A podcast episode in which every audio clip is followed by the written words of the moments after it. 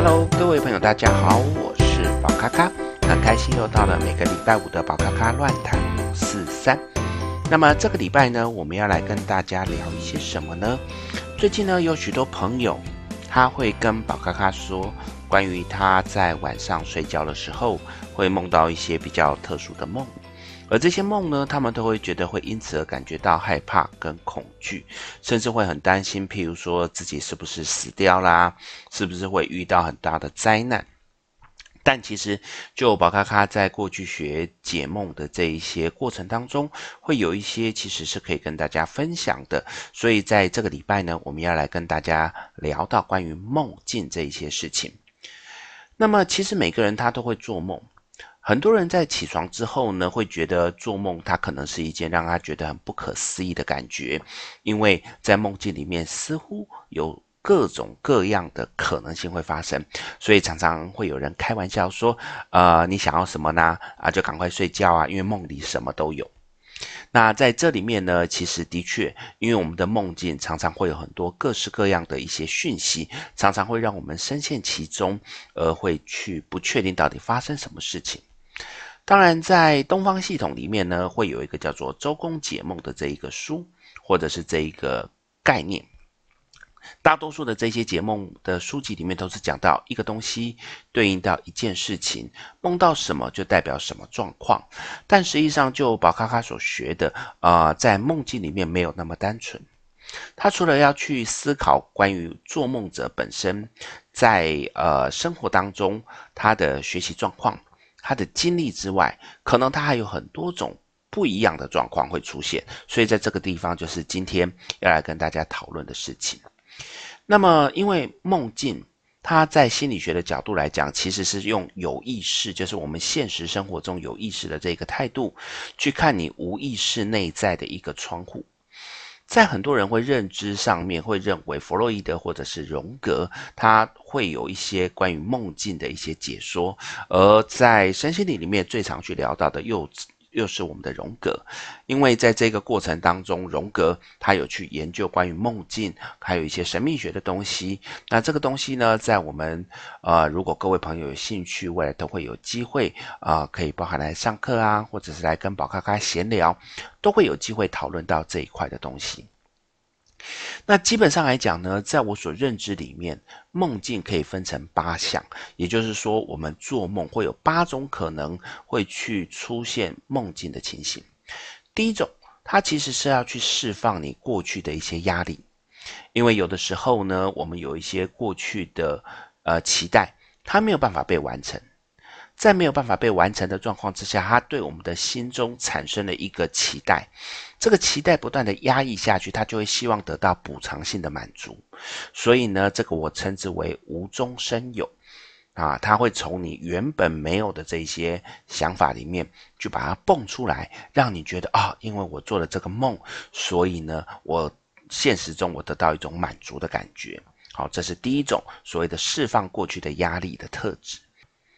至于第二种呢，它指的是一种快要被遗忘的一些讯息，借由在我们的梦境里面，它会让我们再去确认说，诶，这个东西是否要继续成为我们的记忆，或者是在我们的内心世界当中继续存有一个重要的一个位置。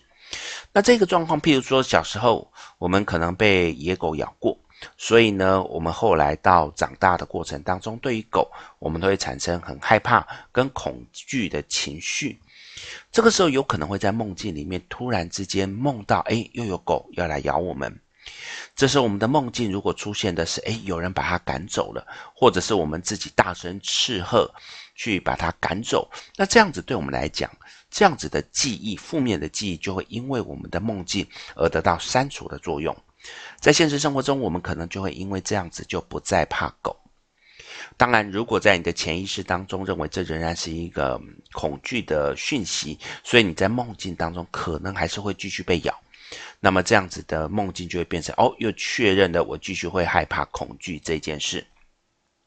所以这个第二项呢，它要从已经快要被遗忘的讯息里面，借由做梦来判定是否要进行删除。那我会把它称之为从有中删除的这个动作。那么接下来呢，我们会去聊到第三种，它指的是我们有的时候在生活中遇到了一些挑战，遇到了一些困境。在现实生活当中，我们一直不断的努力，想要去找到突破的方式。可是因为有很多现实的束缚，包含道德、包含社会的规范，或者是自我的限制，它会让我们没有办法去找到这个答案。在梦境里面呢，因为晚上睡觉，我们等于是把我们的一些外在束缚、社会的规范，通通的把它去除。这时候脑子里面可能就会产生很多新的想法、新的变化，借此来激发某些的创意以及找寻到答案。这样的状况呢，我把它称之从有中变化。有的时候，我们有一些困境，也常常因为在梦里面突然之间的一些融会贯通，而产生了一个这样子的启发。我觉得这是第三种的一个梦的梦境。接下来聊到的是第四种，第四种呢，它是持续的累积某些的讯息，最后慢慢的发酵，成为一个呃在梦境里面产生的讯息。譬如说，有的时候在生活当中。短期强力的接触一些事情，或者是长期间不断的重复一件事情，在脑中它已经不断的被暗示成为一个定数。这个定数它会在梦中不断的重复，借此以达到某些的暗示效应，持续的存在。这个东西呢，它会很有趣。呃，宝咖咖记得在以前呃上高中的时候，那时候到素食店去打工，打工第一天，因为长得稍微比较高。所以呢，在简单的教会我一些基本的技巧之后，呃，我的主管就希望我去上煎台去煎这个肉饼，就是我们汉堡里面的肉排。那么这个地方是一个非常热的环境，那么不管是要把煎饼放上去，去翻那个肉饼，或者是去刮掉那一些呃焦掉的地方，他会一直不断的在那个高温的煎台里面工作。那对我来讲，我在短期之内强力的接触这个动作，不断的去煎饼，然后刮这个盘子，啊，这样子的动作不断的造成我的一些啊、短暂的一个快速的记忆。结果当天晚上呢，宝咖咖在晚上睡觉的时候就一直不断的做梦。第一个好热，我就一直觉得好热，然后我整个人在煎台上面不断的在这个煎肉，就出现了一个这样子重复的状况。它就是在一个短期之内呢，不断的重复一件事情，导致于我们可能会出现一个很强大的暗示来做这样子的梦。那这个梦境通常来讲会比较平铺直述，就是有一个这样的状况出现。那这个我称之为从有中生有，因为它等于是你有的状况之下，它因为经过暗示累积起来，不断的成长的状况。接着聊到第五种。它是所谓的把遥远但有相关记忆的一些讯息，跟近期所接触到的一些讯息组合，这个很有趣。有一些朋友可能会去想到说：“诶，我今天呃走到一个新的地方，我没有来过的地方，突然觉得我好像来过，我可能在梦里面来过。”这时候很多朋友就会说：“啊，这是预言的梦。”但实际上，根据研究，我们人有的时候，我们的大脑是不会那么。精密的，它是会有一些错乱的状况。譬如说，我今天，啊、在几年前，或者是在前一阵子，我到过某个 A 地点。这个 A 地点有花、有草、有树、有山，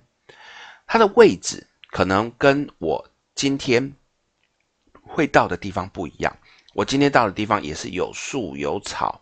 有花有山，可是摆设各方面是不一样，只是有一些雷同的东西存在。可是因为我们的脑袋呢，它没有办法那么精密的去分辨到底这个跟之前几年前的是不是一样。于是，在我的脑袋里面就会隐约出现说：“哎，我来过的这个讯息。”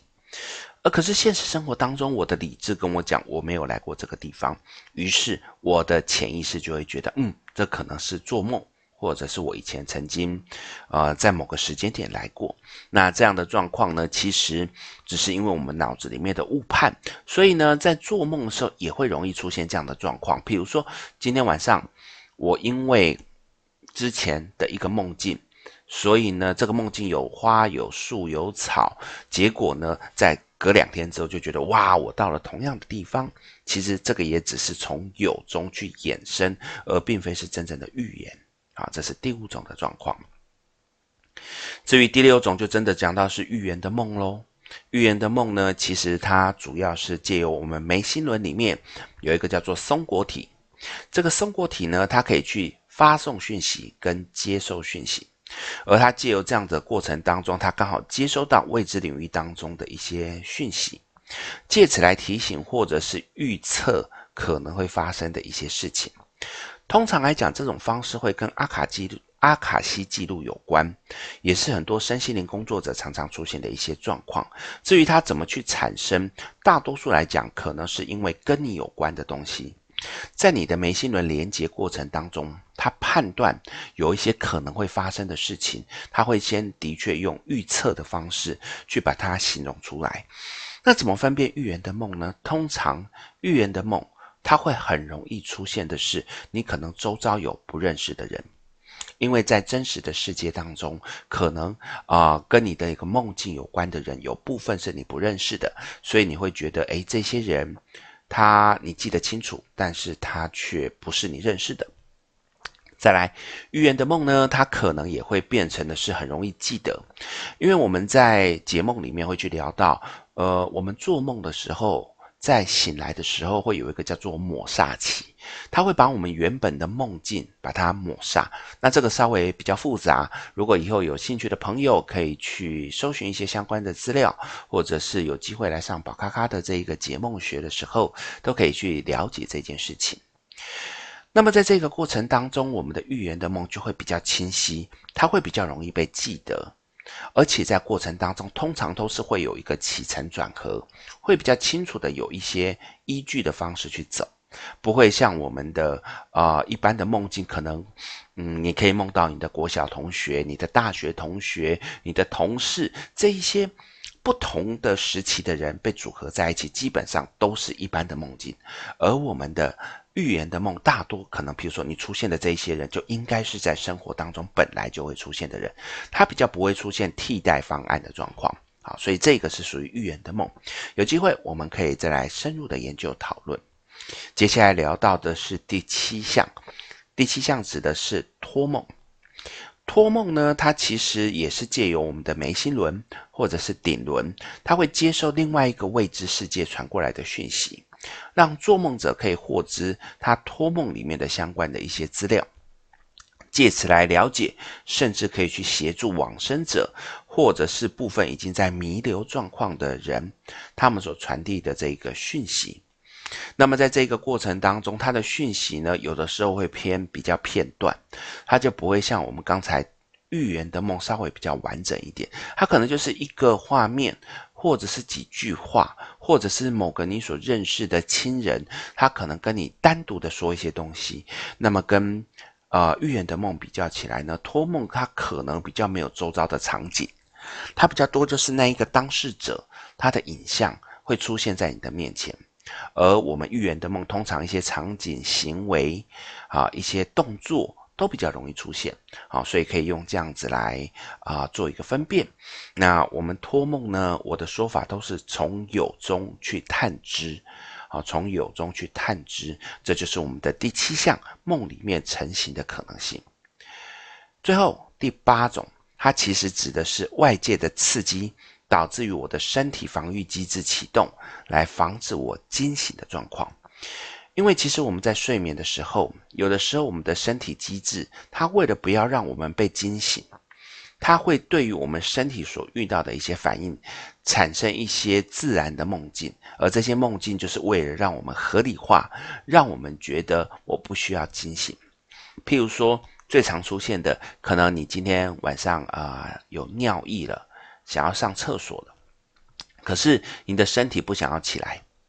这时候，你的脑袋可能就会进行一个梦梦的这个类似模拟的状况，譬如说，哎，我今天一直想上厕所，我在找厕所，然后我找不到，所以我只好一直憋着尿，一直去找厕所。这种其实就是我的身体反应机制，为了不要让我醒来，所以会去做这个梦。甚至在这个过程当中，有人会梦到的是，哎，我跑到一个地方了，我终于去解放了。解放之后呢，过一阵子，我又开始想尿了，我又要去找下个地方再去解放。它一样也是我们的身体反应机制，去让我们尽量不要起来而做的合理的梦。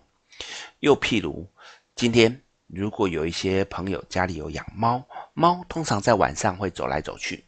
结果猫咪踩过你的脚。在睡眠当中呢，你的身体防御机制为了不要让你被惊醒，所以就以做梦的方式，觉得好像呃有一颗石头压到你的脚上，让你觉得这是合理化的状况。所以呢，这种有趣的生理反应机制，它也是让我们从有中生有，那个生出来的有，当然就是梦境啊这样的状况。所以呢，其实光是在我们解梦学里面聊到的这个梦的生成原因，就至少有八种。所以它绝对不是只是所谓的，呃，你梦到一个东西就对应到某个东西，它还有更细的、更深入的需要去思考的地方。当然，也因为这样子，所以我们在讲到解梦的时候，它会有很复杂的一个叫做替代原理。什么叫做替代原理呢？因为有很多的梦境，对我们来讲，我们可能是白天的某些压力，导致于我必须要做释放的状况。如果晚上还是梦到一样的压力，可能会让我们惊醒。举个例，白天被我的主管骂，骂得很凶，这个对你来讲产生了一定的创伤，所以呢，你等于很希望可以把这个吼回去，骂回去。现实生活中我做不到，所以我在晚上做梦的时候，我会做一个所谓的补偿机制，就是刚才聊到的第一种的补偿机制。可是呢，如果你在梦境里面出现的是你的主管、你的老板，你对他吼，可能你的潜意识会对此而感觉到受不了，会有很大的压力，所以这时候就会有一个压缩的动作。压缩指的就是找一个可以替代的讯息，来让这一件事情不会造成你过大的压力。所以可能会出现什么呢？有一只小狗在对你叫，所以你对这个叫感觉到非常的烦恼，非常的。厌倦，所以你对他吼回去，甚至把它打回去。那这里面的小狗，其实就是我们压缩老板对你的情绪的一个状况。通常来讲，在梦里面常常会出现这样的状况，也是因此，所以很多人在做梦的时候才会发现，诶，怎么国小的朋友、跟大学的朋友、跟社会的朋友同时出现在梦境里面？这就是因为是一种替代作用。而当我们要解梦的时候，就需要把这个替代还原，成为它最原始的一个出口。把那个出口找到之后，很多梦境才可以去解开。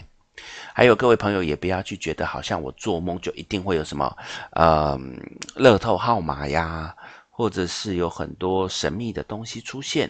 因为其实，在宝咖咖过去的经验里面，可能一些正常释放的梦，或者是一些补偿的梦。或者是长时间暗示的梦，其实已经占了至少七八成以上。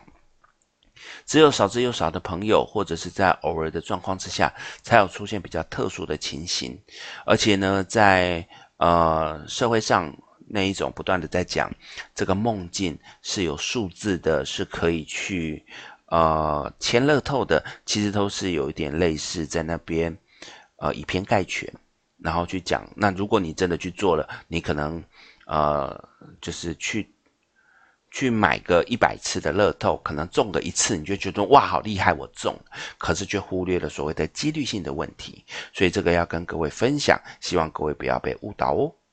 好。那这就是我们今天先跟大家聊到关于我们的这一个解梦的一些基本成因。如果各位对这一个解梦有兴趣，也欢迎可以私底下来跟我询问关于所谓的梦境的这一些东西。那如果呢，大家对这个很有兴趣，那我也收集到相关的朋友有这样子的想法，也许我们可以再来聊一聊。更多的这一些解梦的东西，那当我的 podcast 呢，也会尽量的去收集各位朋友有兴趣的议题，那欢迎各位把你们想知道的来跟我说。好，那这就是今天我们的宝咖咖乱谈五四三，来跟大家聊到关于梦境的成因，希望你会喜欢。